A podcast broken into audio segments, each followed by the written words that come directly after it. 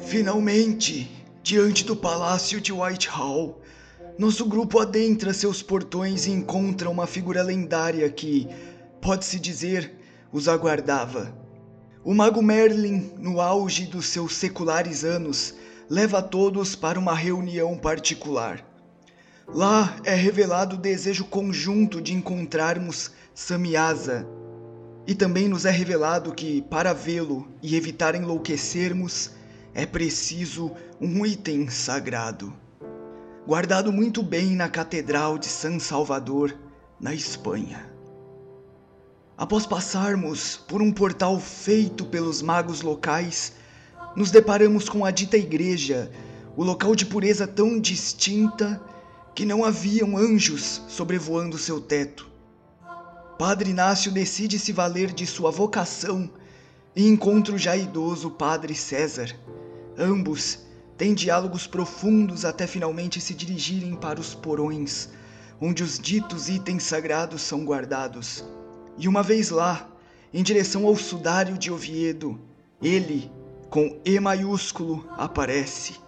Cristos. E o que se segue é de se encher os olhos d'água.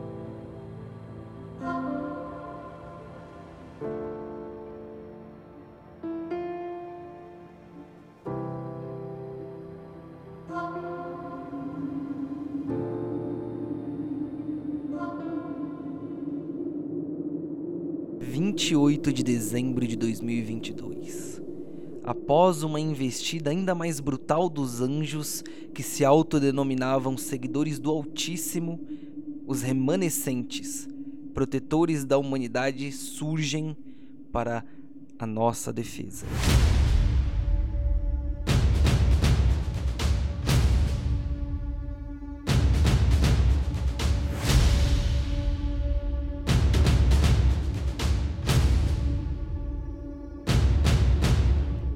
Guerra ainda não tinha cessado ou diminuído, mas agora os anjos enfrentavam inimigos à sua altura, os seus irmãos.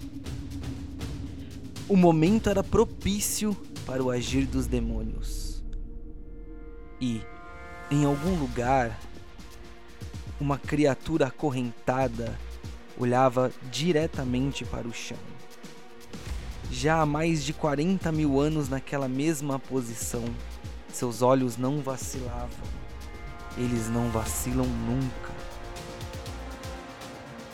O suor pingava de seu rosto enquanto ele tremia levemente.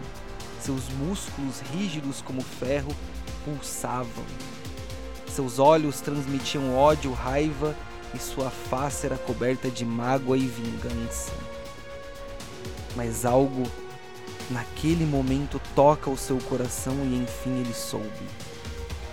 Estarei livre em breve.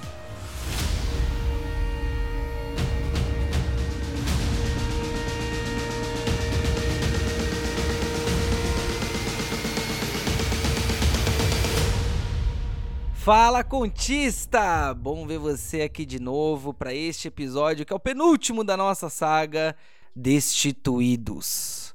Este é o quarto episódio, Imago et Similia.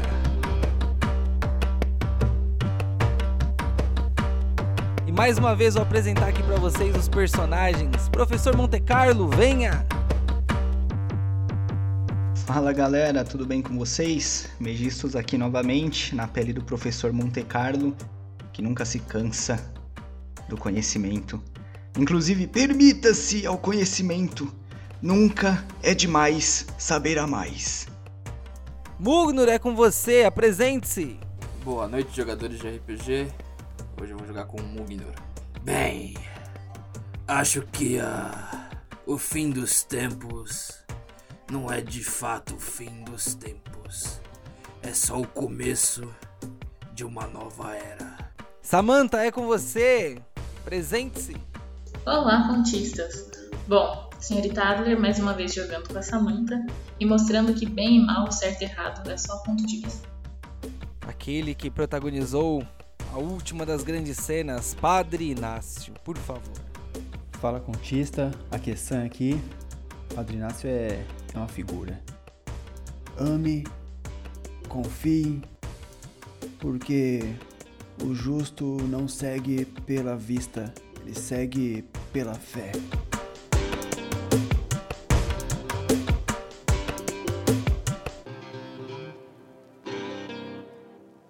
Finalmente, então, o grupo havia encontrado o sudário de Oviedo e agora estavam prontos para retornar ao palácio de Whitehall.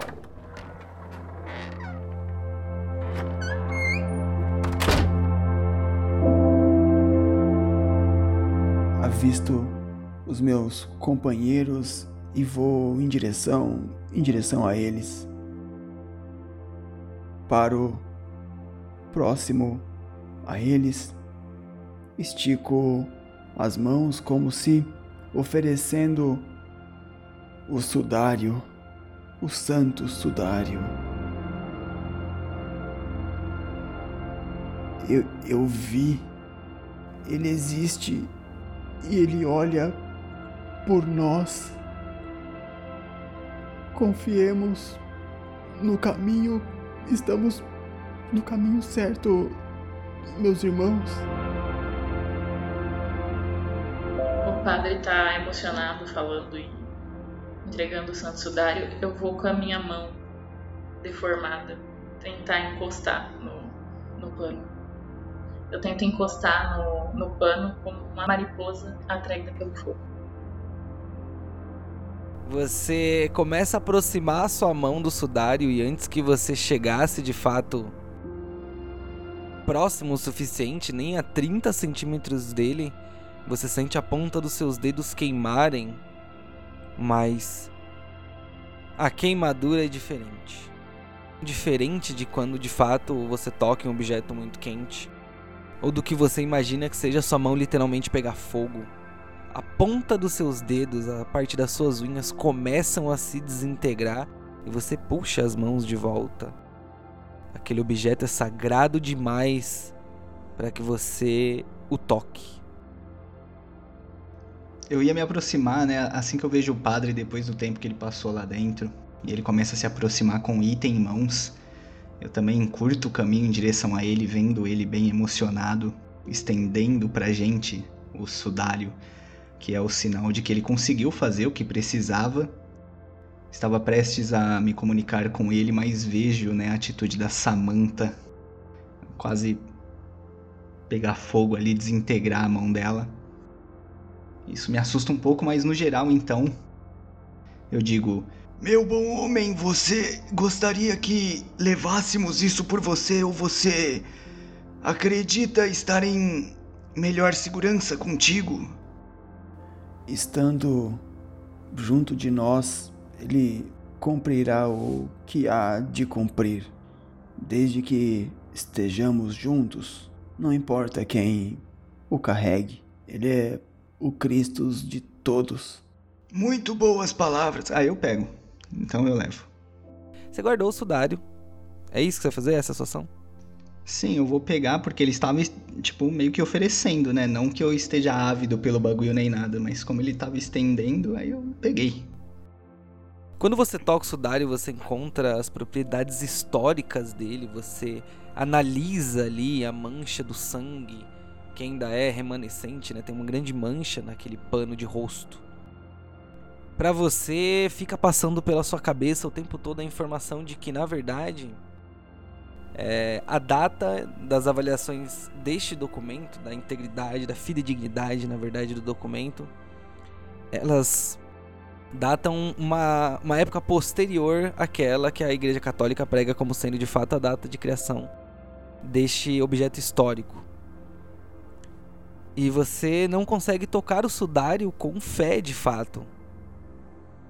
Você o toca como um cientista observa um objeto que causa comoção nas outras pessoas. Ora, mas vejam só que curioso. Parece que os registros históricos não eram tão assertivos. E vou balbuciando esse tipo de coisa enquanto a gente anda de volta pro portal. Ah, muito curioso, muito curioso. Vocês adentram o portal?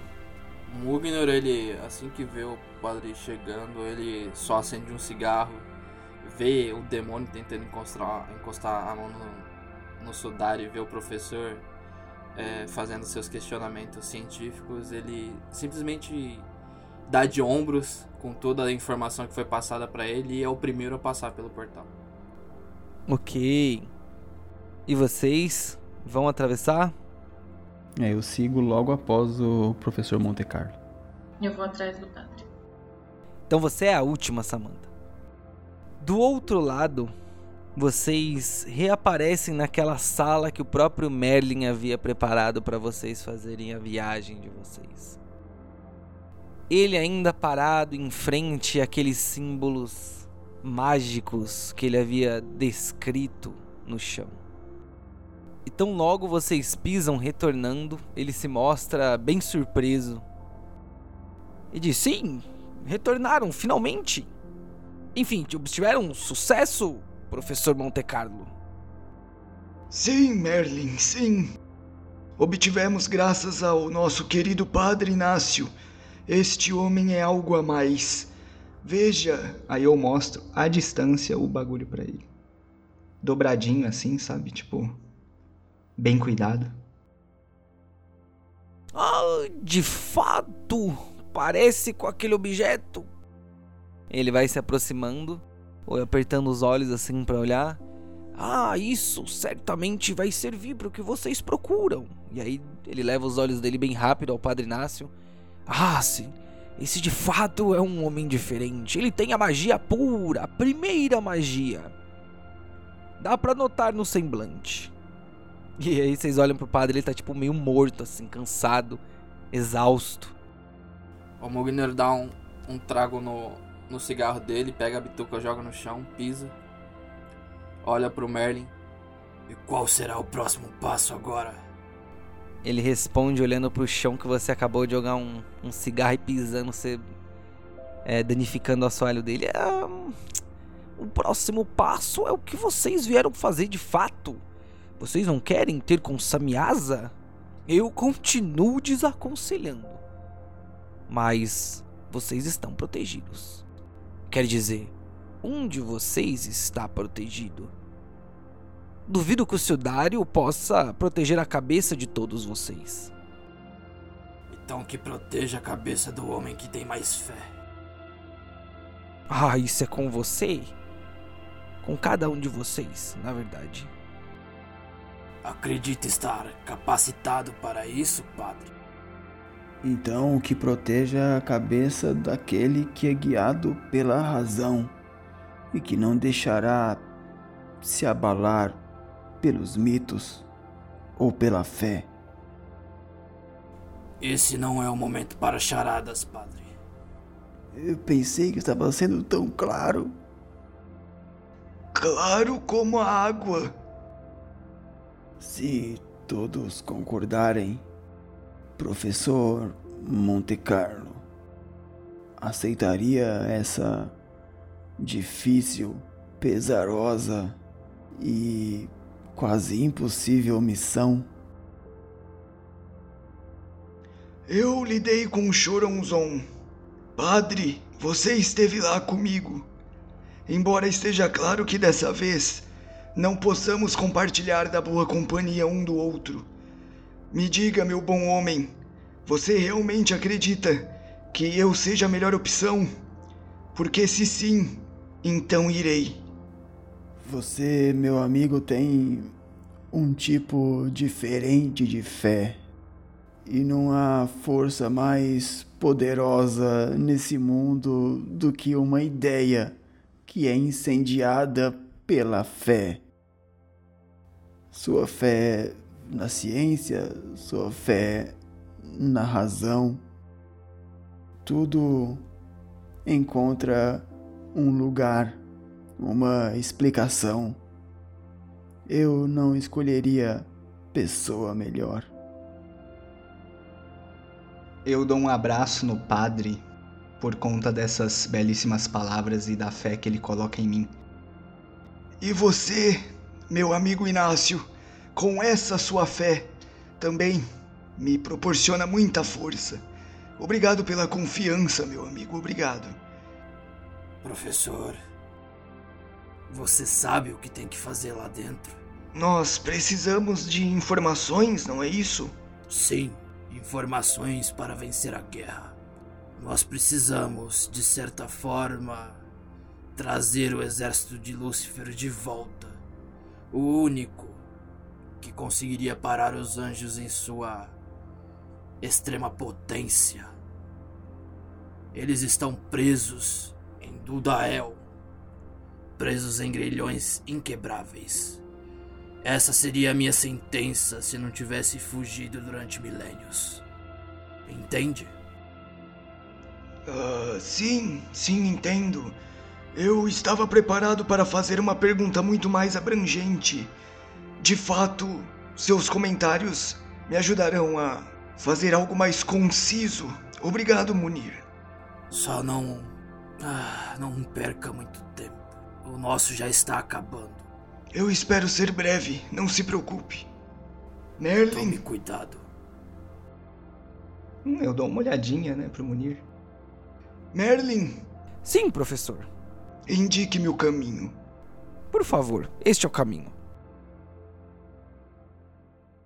Merlin caminha com você por muitos e muitos corredores a perder de vista. Ele caminha por aquele palácio mágico onde cada curva no final de cada corredor revela outro palácio dentro do palácio. Vocês sobem e descem escadarias atrás de escadarias, ele sempre andando apoiado no seu cajado, vagarosamente, como se não tivesse nenhuma pressa. Apesar do interesse prévio de Merlin em você, professor Monte Carlo, ele nada lhe disse durante todo o caminho. Parece que haviam descido e subido tantas escadas que você já não sabia mais se estavam no alto ou embaixo ou só se mantinha no mesmo nível de piso. Eis que Merlin chega até uma das portas diferentes das outras. Nesta, que parecia ser uma porta de madeira, mas de uma coloração escura, registros mágicos se revelam como glifos. Ele pronuncia palavras em murmúrios, sinaliza com as mãos em uma batida de cajado na porta. Este glifo salta, destrancando a porta.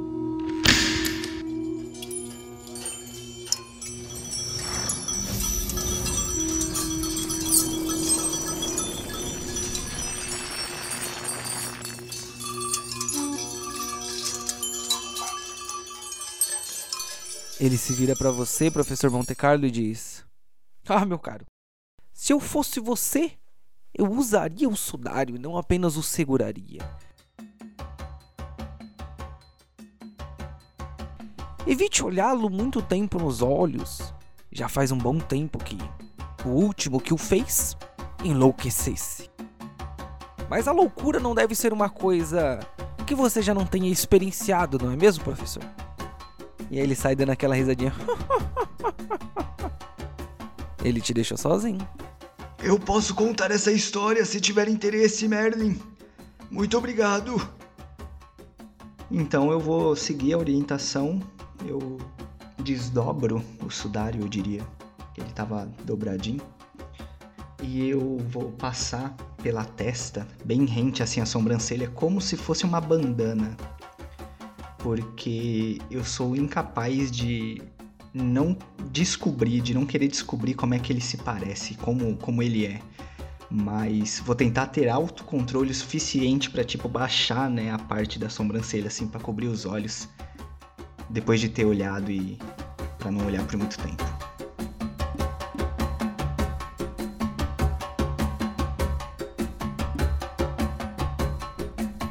Quando você entra na sala, professor Monte Carlo, o que você observa é uma. é- parece um grande galpão, assim. É uma sala que não caberia dentro do Palácio Whitehall.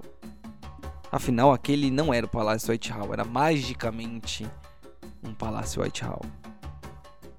Neste galpão imenso, você enxerga inúmeras portas. algumas simetricamente acima de outras, com uma distância mínima o suficiente para que do chão até o teto caibam-se infinitas portas. E assim na extensão do corredor também. E você enxerga do outro lado desta porta em que você estava uma criatura que abria uma porta, olhava dentro, fechava e ela andava como se fosse um animal veloz, faminto atrás de alguma outra porta. Ele abria, olhava e fechava. Quando ele nota a sua presença, o que não demora, ele vem na sua direção, quase em uma forma quadrúpede. As suas mãos eram animalescas, muito maiores do que o que era proporcional ao seu corpo, seus pés levemente danificados. Mas a maior profanação de Samyasa, na verdade, foi danificar o seu próprio rosto. Esse era o maior ato de desrespeito e rebeldia, maior ainda do que a traição que havia o condenado a uma prisão da qual ele fugiu. Samyasa costurou e modificou magicamente o seu rosto, o formato de sua face. No lugar onde havia uma face, ele pregou outras três para que ele pudesse ver em todos os ângulos o tempo todo. Para cada par de olhos, e eram oito, havia uma orelha que ele havia colocado sem se preocupar com a estética pelo seu corpo, mas apenas uma boca. Os seus olhos não tinham mais pálpebras e cada olho olhava em uma direção.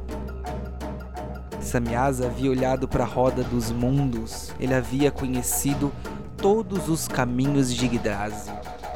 E isso se revelava por uma louca busca por informação e saber. Ele já não tinha sequer quaisquer demonstração de comportamento angelical ou humanoide. Samyasa agora era um monstro e ele vinha na sua direção como um lobo faminto. O que você faz, professor Monte Carlo?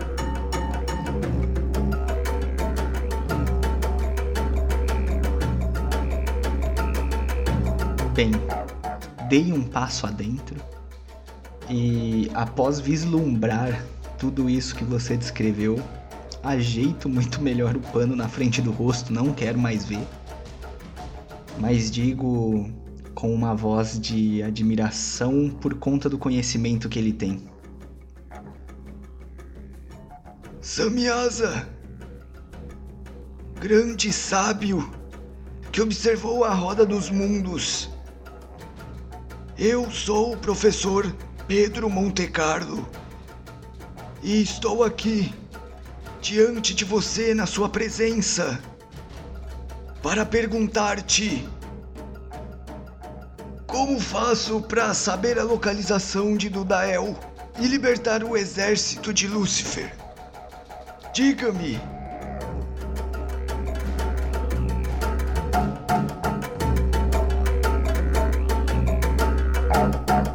Ele responde para você simplesmente: Eles nunca pertencerão a Lúcifer. Como você tampou os olhos, você não sabe o que ele faz.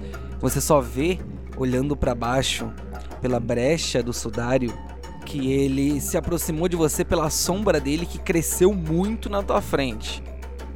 Mas ele não toca o seu corpo. Você é o anjo conhecido por ter visto todos os caminhos de Yggdrasil. Samyasa, você está me dizendo que Lúcifer não conseguirá o seu exército? Foi isso que você viu? Os anjos caídos, Azazel, os Nephilim, os gigantes, não são exército de Lúcifer. Eles são exércitos do Senhor da Guerra, Azazel. Meus conhecimentos me dizem o que de Azazel? Azazel é um dos anjos responsáveis, assim como Lúcifer, por trair as ordens divinas, as ordens dele. E quando ele desce, cada um dos anjos que estavam com ele, cada um dos daquele coletivo, ensina uma coisa profana para a humanidade. Azazel ensina a guerrear, ensina a fazer armamentos e a lutar. Ele é como se fosse um senhor da guerra.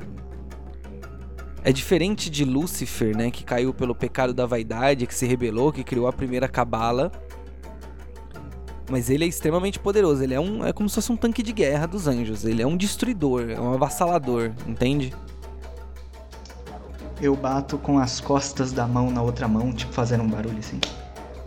É mesmo, sim, evidentemente. Azazel o caído, o senhor da guerra. Faz todo sentido.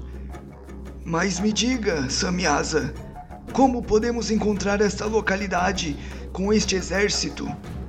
Dudael. Dudael está lá, onde sempre esteve. Onde vocês nunca olham. Onde a raça humana esqueceu. A chuva artificial. O fogo que não cessa a destruição da Terra. Por que, que eu sinto que eu tinha que anotar isso?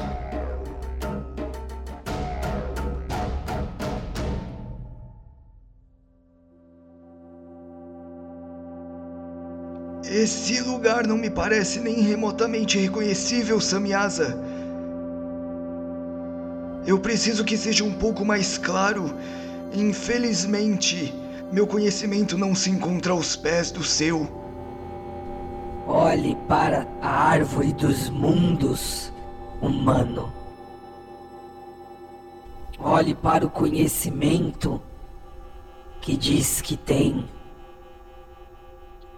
Vocês o tempo todo olham para a terra prometida, mas não a reconhecem o tempo todo acreditam que ele falava dela. Mas ela não serve nem para ser o nosso calabouço. A nossa casa é outra. A nossa prisão é outra. E quanto a Azazel, Samyasa, onde ele se encontra? Como encontrá-lo? Azazel está em Dudael preso a grilhões inquebráveis. Inquebráveis, a menos que se use o sangue. E que sangue é esse que devemos utilizar, Samyasa? O da cólera. Pobre Munir. Como vamos chegar nesse local? Está longe de todas as maiores bênçãos, longe das lamentações. Onde a relva não cresce, nenhuma residência é segura e a morte habita. Lá está Azazel. Ele começa a caminhar agora, a sombra dele se distancia de você e você deixa de sentir aquela respiração quente. E ele volta a olhar porta a porta. Você sente que isso foi a última interação que teve com Samyasa.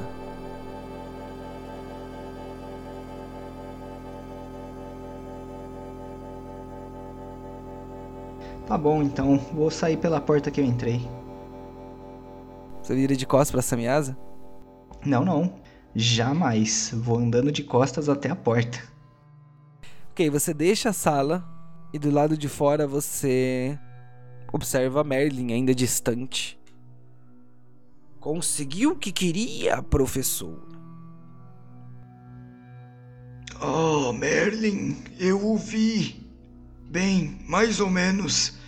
Que assombrosa figura. E quanto conhecimento. Ele mal consegue fazer uma síntese de tanto que sabe. Apavorante. Já foi um dia, professor Monte Carlo, já foi um dia uma criatura belíssima. Ah, os tempos áureos dos anjos. Magníficos. Agora, bestas. não se diferenciam dos caídos e dos demônios. Só posso concordar, sabe o Merlin? Bem, ele me disse algumas coisas. Muitas delas não fez muito sentido. No entanto, creio que estamos melhores do que estávamos há alguns minutos atrás. Por favor, leve-me de volta aos meus companheiros e lá debateremos tudo. Ah, sim, claro, este é o caminho. Por favor, professor. Eu tiro a, o sudário da cabeça, dobro novamente e guardo comigo. Não vou ficar andando. Faz um, um teste de força de vontade aí pra mim. Ou eu deixo o sudário na cabeça, né? Não tem problema também. Não, agora já tirou. Eu falhei, mano. Por algum motivo desconhecido, quando você tira o sudário, você teme, teme que Samyasa ainda pudesse te alcançar. As suas pernas tremem, tremem tanto que você leva os joelhos ao chão. Oh meu Deus, ele está aqui! Proteja-me, Merlin, proteja-me! Ele vai até você correndo, te ergue por um, te segura pelo braço. Não, não está aqui, homem. Vamos, vamos logo.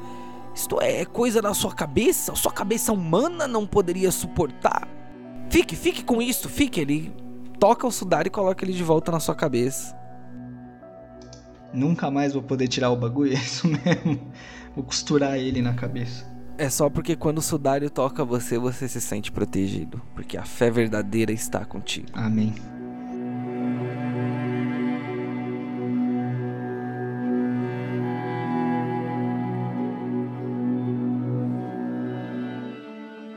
Você retorna, professor, em tempo de encontrar todos os outros naquela outra sala de reunião onde vocês estiveram com Merlin da primeira vez.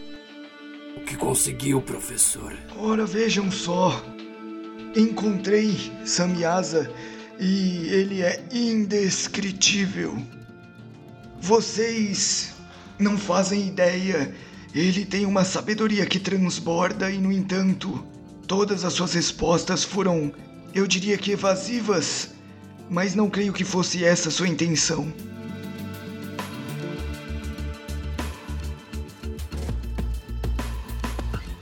Eu entendi que Dudael se encontra num lugar completamente isolado.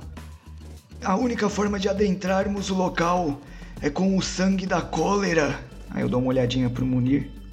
E por fim, ele me disse que o exército não pertence a Lúcifer, mas a Azazel, o anjo caído que é conhecido como Senhor da Guerra. E o que mais? Isso e apenas isso. O Mugnur, ele respira fundo. Você é um dos humanos que, dentre nós, tem um intelecto altíssimo e me venho com respostas vagas. Eu recebi respostas vagas de um ser sublime, que com certeza sabe muito mais do que eu. Essa é a verdade, Munir. Ele não ajudou tanto quanto esperávamos. Ele se perdeu em seu conhecimento. E sua missão era encontrá-lo, alcançá-lo, trazer à tona as respostas que precisávamos. Quem te disse isso, meu homem? E por que o senhor milenar não tentou? Porque eu não consigo tocar o sudário como você. Mas você não é filho de anjos? Não quer dizer que eu seja santo, O professor também, não é? mas é humano. É criado para ser puro. Deveria ter ao menos passado as perguntas certas. Por gentileza, senhores, por gentileza, o Merlin lá no meio. Vamos às pistas, vamos às análises. Esta perda de tempo é desnecessária. Vamos, vamos, professor. As palavras de Samyasa foram: Onde vocês nunca olham, onde há chuva artificial, onde o fogo não cessa. Vocês olharam para a terra prometida, mas essa não nos serve de calabouço. Longe das bênçãos, das lamentações, não cresce relva. Residência não é segura. A morte habita. Se conseguirmos entender de que lugar ele fala, encontraremos Dudael. Merlin mexe na grande barba dele. Terra prometida só pode se tratar da promessa de Deus para os judeus. Israel? Especificamente Jerusalém. Sim. Mas. Mas não, esta não serve de calabouço e a prisão de Azazel é um, uma grande prisão. Longe das bênçãos, longe de Jerusalém, longe das lamentações, ele se refere ao muro das lamentações. Onde nunca, onde nunca olham, esta pergunta é mais para vocês, humanos.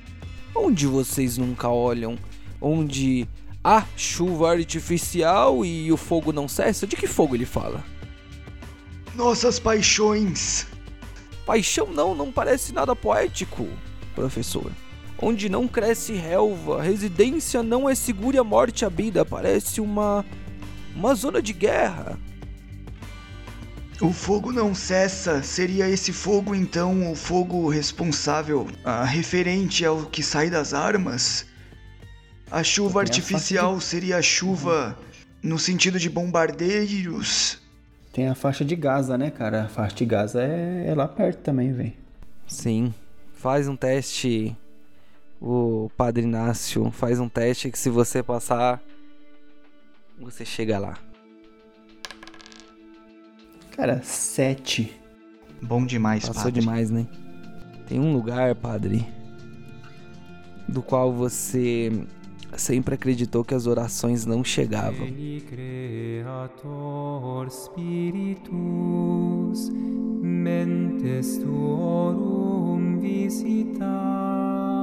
Você acredita que as suas orações não chegam, Padre?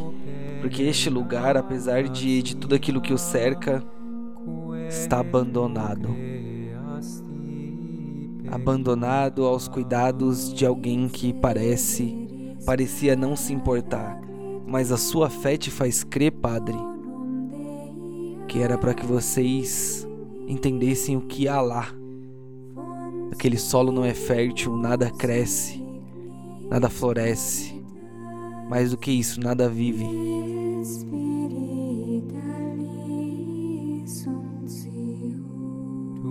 No Man's Land, especificamente. Entre onde a guerra devastou tanto aquele campo que ele é literalmente inóspito e até hoje guerras, brigas de gangues e qualquer outra coisa que se possa imaginar com acentuada violência acontece. Parece claro que lá tenha sido um território amaldiçoado para você agora. Por conta das guerras, ele é um deserto. Não existem pessoas e quando elas se arriscam a passar por lá, elas morrem. E o nome do lugar literalmente é Terra de Ninguém, No Man's Land.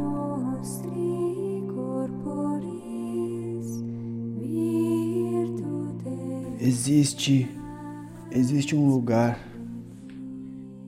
onde as pessoas inexistem.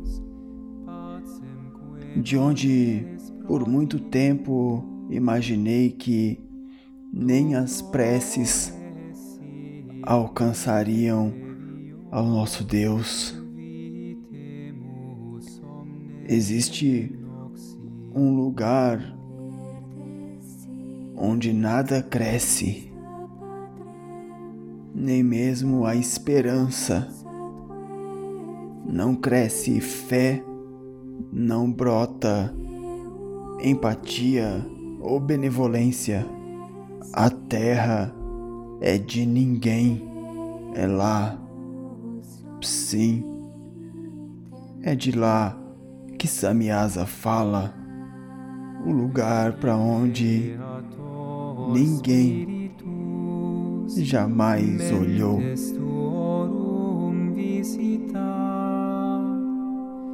implesso perna gratia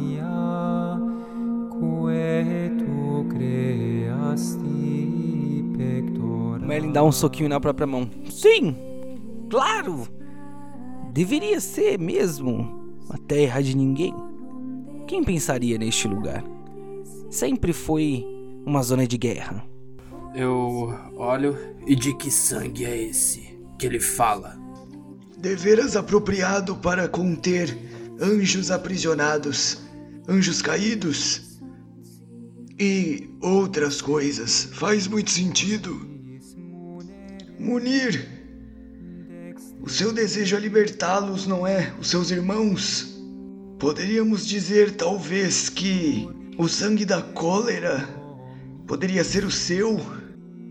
Você acredita mesmo que uma profecia de milênios se refere a mim? Estamos ambos aqui, Munir. Ambos, cada um com seu papel. Qual é o seu? Ser irmão deles? Talvez tenha mais nisso do que você imagina, homem. Guiar vocês. Eu tava de cabeça baixa ouvindo eles falarem. Levanto a cabeça e falo: acredito que qualquer sangue em cólera valeria. Qualquer pessoa que esteja sendo afetada pelo poder de Azazel. Pode. O sangue dessa pessoa poderia abrir esses grilhões. Isso é muito mais condizente, mas ainda acho que é mais específico. É, mas aí é, perderíamos toda a nossa importância. Pessoal, vocês não veem. Existe um motivo para cada um de nós estarmos aqui. Ora essa. Munir, desde que o encontramos, fala sobre o desejo de libertar os irmãos. Ora, e se viesse dele a possibilidade de libertá-los, o único que não foi preso, é uma zona de guerra. Foi uma zona de guerra por muito tempo. Se tratássemos do sangue de qualquer um, de fato, como? Como eles não teriam sido libertos antes? Eu não sei.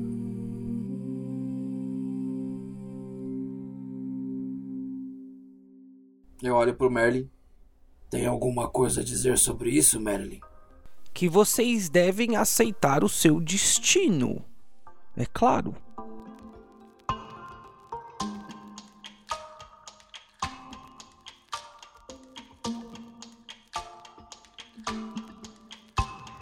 Eu acho que uma resposta de cada vez.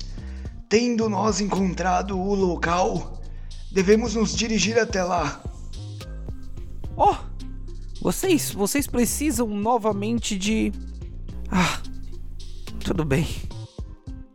Vou, vou mais uma vez ajudá-los. Afinal, é do meu interesse também que esta missão tenha êxito, não é mesmo? Venham, por favor, me sigam.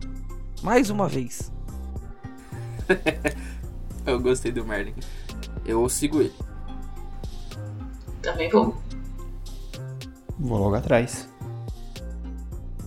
Dessa vez em frente ao, ao portal, ó, a sala é a mesma, né? Ele só reativa o portal desta vez para o local onde ele acredita que vocês devam estar. Os outros magos haviam reordenado segundo as orientações de Merlin para atender a essa necessidade de vocês.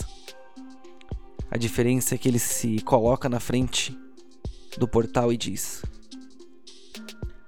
Vocês sabem que se este local é mesmo o deserto de Dudael, que os anjos estarão lá, não é mesmo?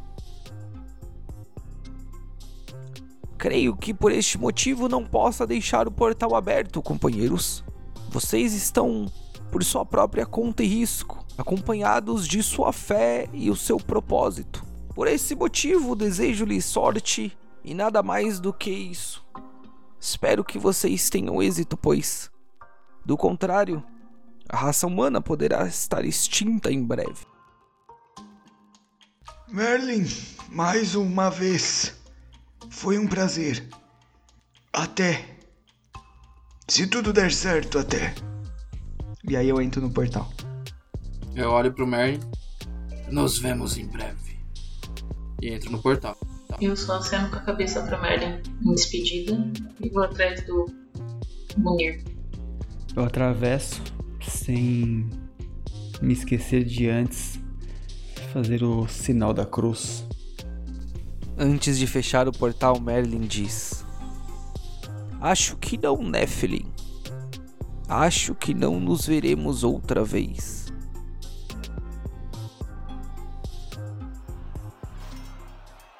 Quando vocês atravessam o portal e pisam naquele terreno acidentado, duas coisas chamam mais atenção do que uma gigantesca horda de anjos no céu.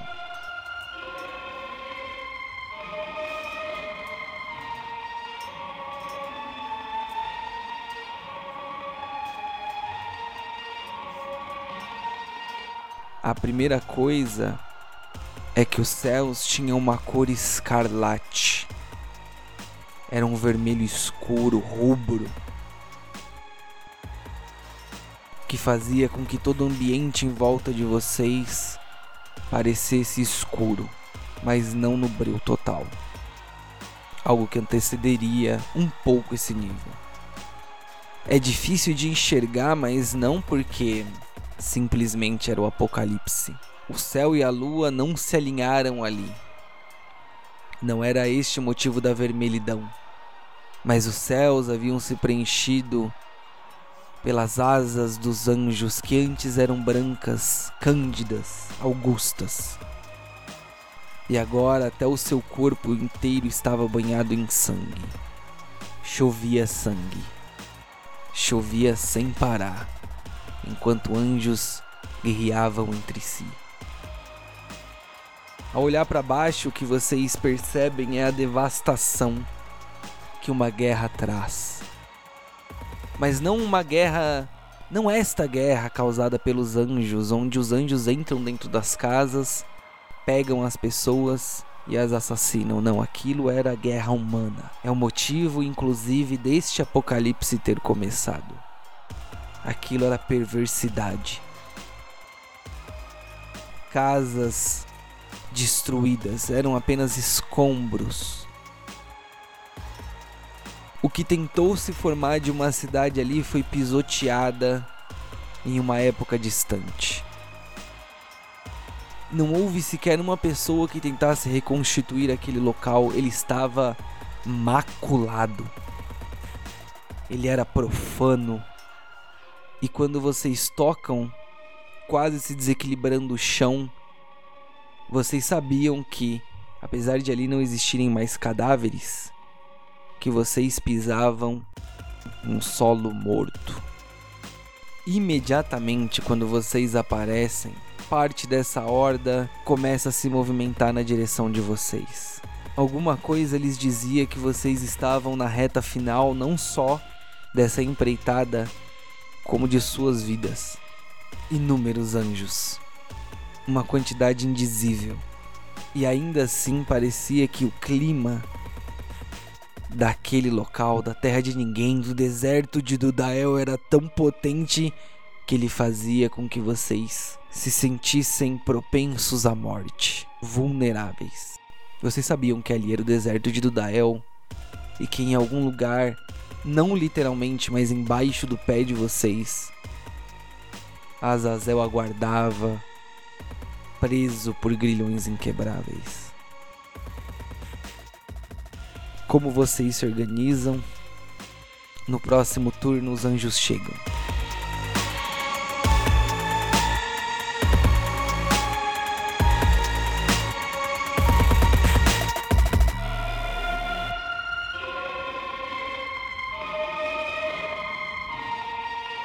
Eu tô na frente, é claro, porque se eu deixar os outros dois humanos, eles vão morrer rápido.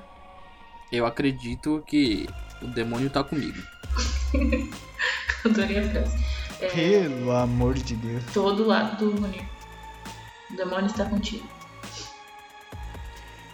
Enquanto eles é, se posicionam ali na frente, eu quero olhar em volta, ver tudo, tudo que tem ali e se alguma coisa, além de toda essa destruição, me chama, me chama a atenção. Seja mais específico. O que, que você quer saber? O que, que você quer sentir? Procurar. Hum, se é uma coisa etérea, talvez. Pra isso você não precisa rolar o dado, não, Padre Inácio. Você não precisa rodar o dado para sentir as auras. Você sabe que você literalmente está em cima do deserto de Dudael, onde eles estão presos. Provavelmente Vocês não conhecem dentro do cenário de trevas os planos. Nenhum de vocês viajou esses planos e nem teve alguém que explicasse isso para vocês.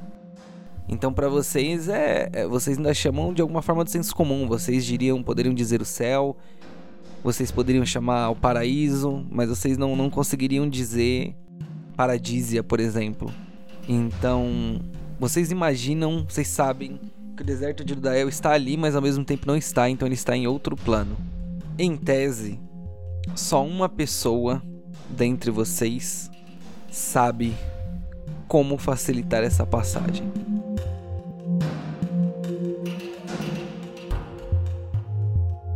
Eu me coloco ao lado do Munir e chamo Padre Inácio.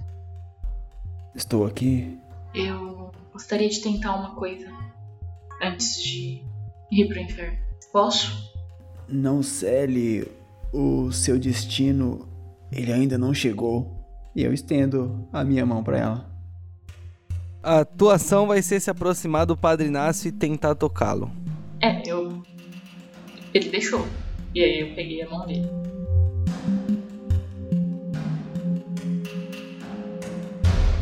Se quisermos encerrar, eu preciso fazer esse sacrifício. Pelo menos vai servir para alguma coisa.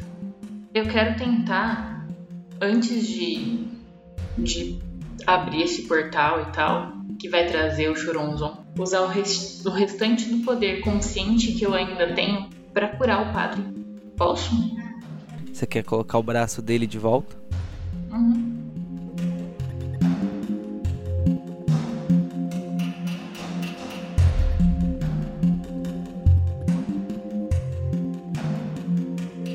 Ok, a sua ação foi, foi fazer isso e o padre receber. Professor Monte Carlo, o que você vai fazer enquanto você vê os anjos vindo pro momento final, assim? Eu tenho quaisquer conhecimento relevante dessa área agora que eu tô aqui? Cara, você já leu em livros de história, você só não tava associando, para você é muitas, são muitas informações. Mas conhecimento relevante, o que, que você quer de dali? Tipo, eu consigo chegar nessa mesma conclusão etérea? Não. Não, né? Eu escuto o que a Samantha tá falando e fico por perto, não tem nada que eu possa fazer. Eu tô segurando o sudário com força. Ah, eu devolvo pro padre. Padre, pegue isso. Creio que já tive a oportunidade de usá-lo e certamente ele ficará melhor com você daqui em diante. Eu devolvo o sudário para ele colocando apoiado no ombro dele. Tá bom. Eu olho pro professor, eu só estico a mão e recebo o sudário.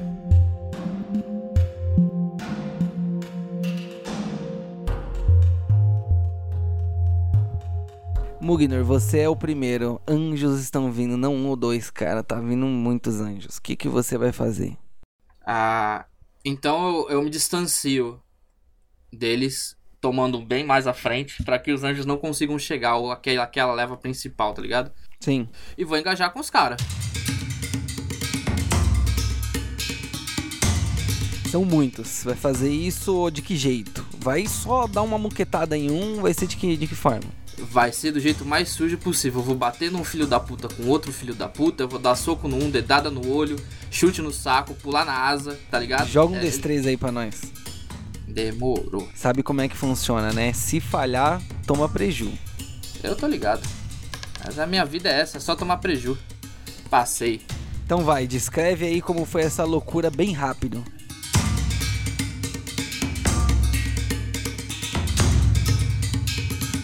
O Mugnor ele sai correndo na direção dos anjos.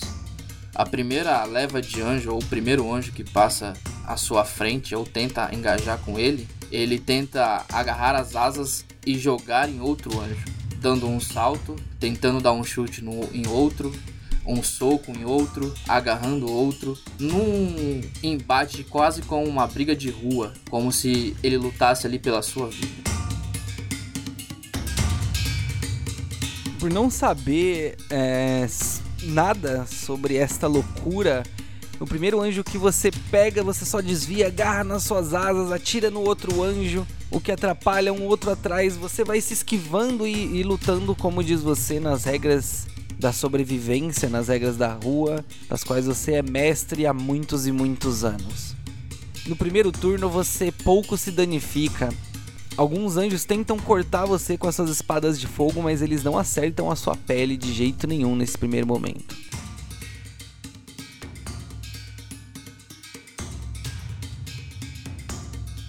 Voltando a Samantha e o Padre Inácio. Samantha, você reconstitui. Das suas mãos uma energia vai se sobressaindo, brincando pelos ares, por aqueles ares obscuros.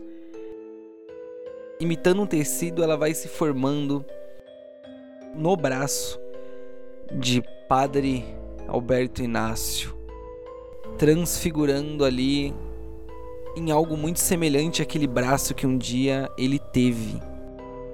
Mas essa mão ela estava enegrecida, como a habilidade que vem de você, como a magia maligna e profana. Era uma mão demoníaca que toca o corpo do padre e se esvai, porque nada que é profano pode tocar este homem. Eu tentei. She tried. Quando ela vai fazendo essa essa magia, eu fico um pouco assustado, mas depois eu entendo que esse era o o sacrifício que ela gostaria de fazer e o sacrifício dela foi para benefício de, de um outro.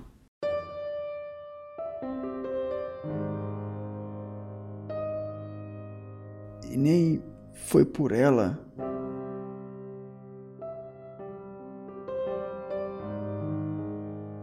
Eu olho para ela e eu digo: calma, minha filha. A, a salvação ela vem pelo risco. Nada está determinado. Não existe destino. Tudo está sendo moldado. Agora, voltemos nossas forças para o que de fato importa e eu aponto para os anjos que estão que estão vindo em nossa direção.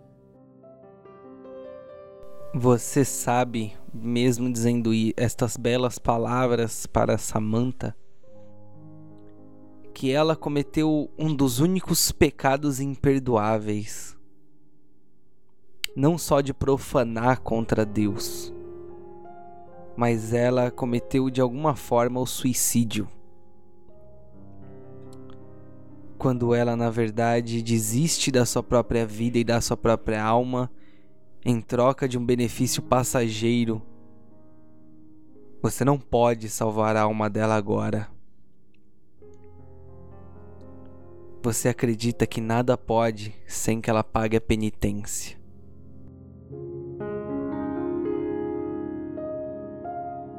Então, quando você olha para Samantha, você vê uma alma perdida. Um belo rosto de uma alma perdida.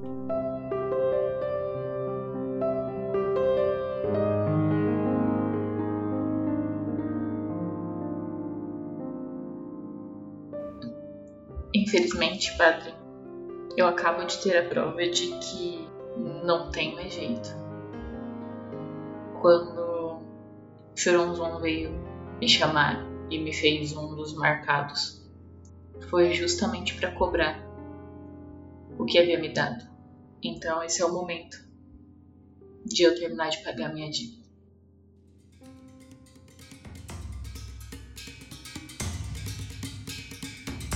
E aí eu vou repetir aquelas palavrinhas que eu não lembro quais são.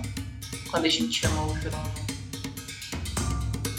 Usando a, a ponta da minha garra, que agora não é mais uma unha, é uma garra, pra cortar o pulso. Porque o preço pra ele vir é sangue.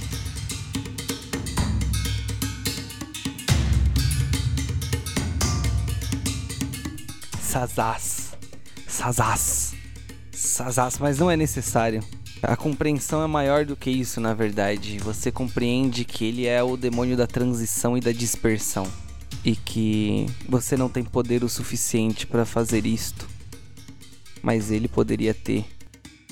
Para isso você só precisa finalizar o seu acordo com Choronzon.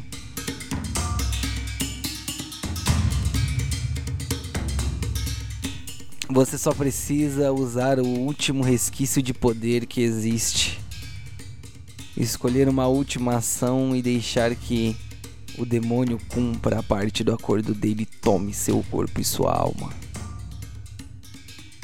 A minha pergunta é: o que você faz com a última rajada de poder que você tem, Samantha?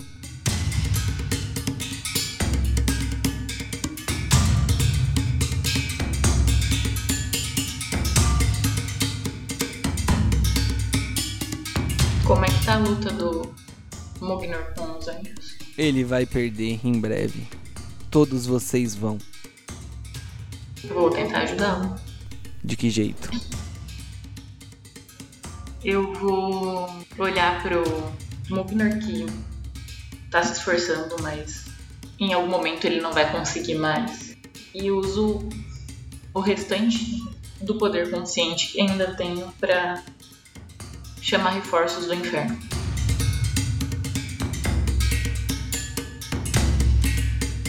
Faça um teste de força de vontade.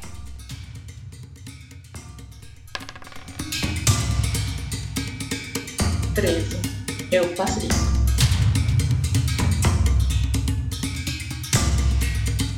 Com o seu resultado excepcional, você abre os seus dois braços como quem aceita que aquela é sua última ação. Você então fecha os olhos e se encontra com você mesma no seu íntimo. Em seu âmago, você se observa antes do pacto com Choronzon. Definitivamente não era mais notada, não era mais bela, era fracassada dentro das suas próprias expectativas, mas também pelo julgamento dos outros. E apesar disso, apesar do fracasso, era também uma mulher livre. Mas aquela foi a última vez em que você conseguiu se enxergar, Samantha. Porque o seu rosto se desfigurou de tal forma que ele se tornou a própria dispersão e o que você enxerga na sua frente é um grande buraco negro que te sugou para dentro dele. E que deste buraco negro você viu saírem criaturas abissais. Quando você desce no infinito vazio, parecendo mar negro, você sente que finalmente os seus pés tocam alguma coisa. Você havia parado exatamente sobre uma plataforma invisível, onde ele aparece para você.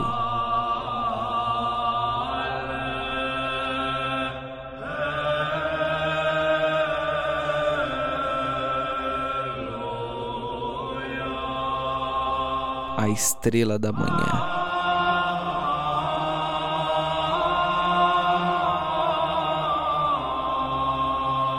E no meio daquele vazio absurdamente escuro, ele brilhava como o sol.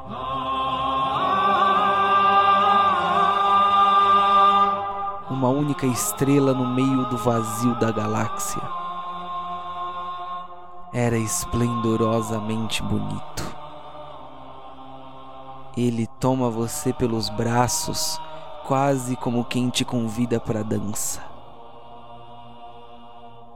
E sussurra com uma voz sedutora nos seus ouvidos.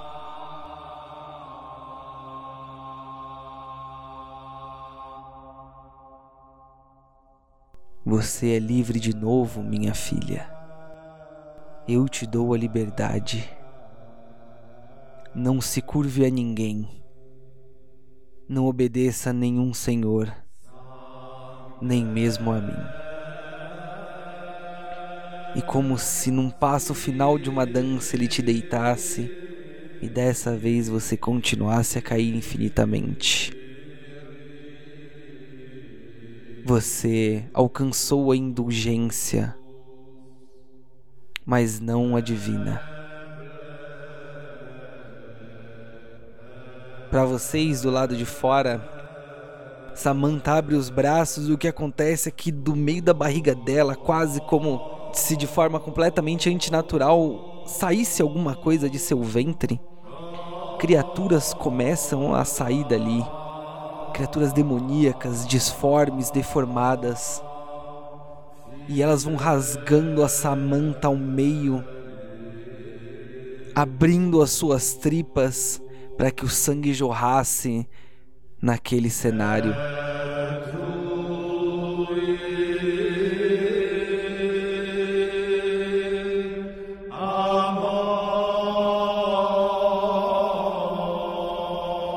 E demônios grandes começam a sair dali, colocando medo até mesmo no coração de vocês.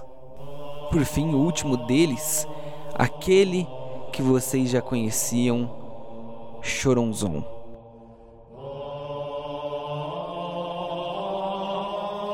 Quando Choronzon desperta nesta terra, vocês percebem que o mundo em volta de vocês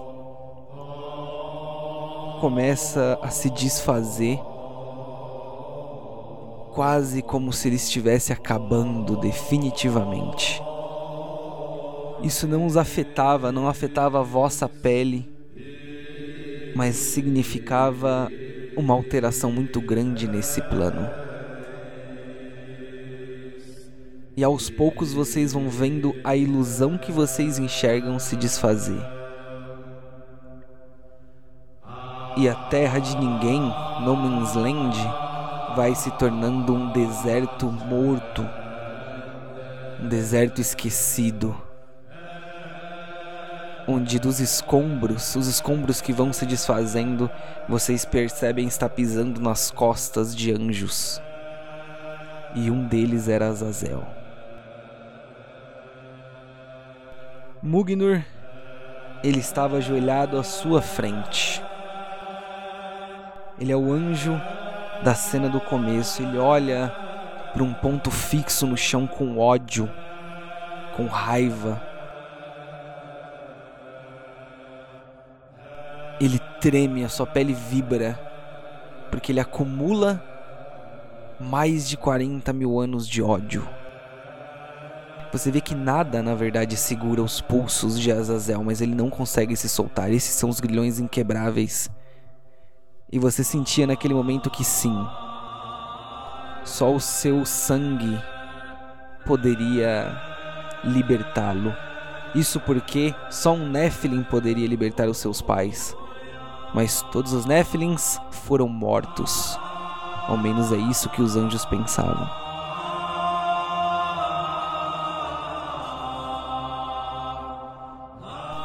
O que você faz, Mugnor? Mugnor vendo aquela cena no meio de milhares de anjos e vendo Azazel, o senhor da guerra ali preso, junto com seus irmãos, é triste ver que aquilo, aquela criatura poderosa, forte, milenar, não podia fazer nada porque estava presa injustamente. Mugnur fugiu durante milênios dos anjos. E esse não era o momento de fugir. Assim que ele vê Azazel, é como se o peito dele se enchesse daquilo que ele mais buscou durante toda a sua vida. E ele tenta ir batendo e chutando da mesma maneira que ele iniciou esse combate e na direção aonde os braços ou Azazel estava preso. E por mais que não tivesse uma corrente visível, ele tenta socar de todas as maneiras, tentando quebrar essa barreira que impede que ele se mova. Com toda a sua raiva, toda a sua fúria, tentando libertar a única coisa que ele buscou durante todos esses anos. Faz o teste de força mais importante desta campanha. Vintão. Passei safe. Passou fino. Você começa com uma, duas, três porradas, você começa a bater naquilo enquanto os demônios combatem os anjos. Desesperadamente você golpeia, golpeia as correntes, mas sem efeito. Então seu sangue colérico começa a ferver em suas veias.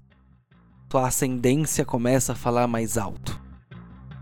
Eis que você segura os pulsos de Azazel, tentando encontrar essas correntes para golpeá-las, e as segura com tanta força, com tanta força, que enfim elas se partem. Quando as correntes de Azazel se quebram e caem aos seus pés, os anjos, seguidores do Altíssimo, deixam de voar nos céus e mesmo os anjos protetores da humanidade também o fazem. Um deles grita distante, mas a voz dele se projeta de uma forma que não há dúvidas. Ele disse: Azazel, renda-se agora e o levaremos a julgamento. Você está cercado. Azazel se coloca em um joelho, ainda cabisbaixo. No primeiro momento, as suas pernas tremem, então ele começa lentamente a se levantar.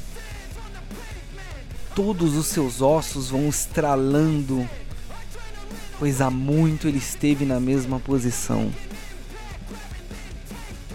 Enquanto ele se levanta, ele olha diretamente nos seus olhos, Mugnor, o menor dos Nephilim.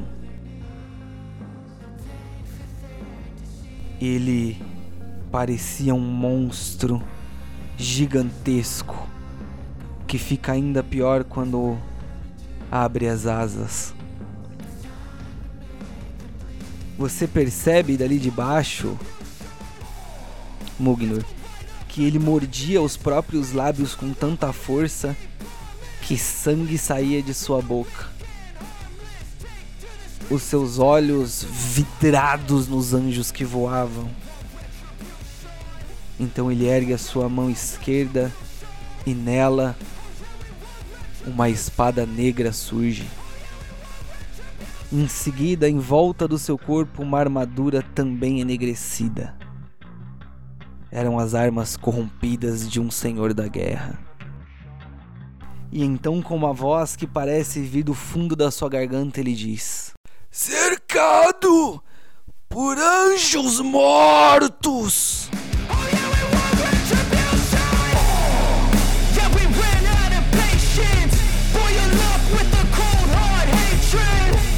Ele força a espada mais uma vez para cima e os outros anjos têm os seus grilhões quebrados imediatamente. E ele grita: Retaliação!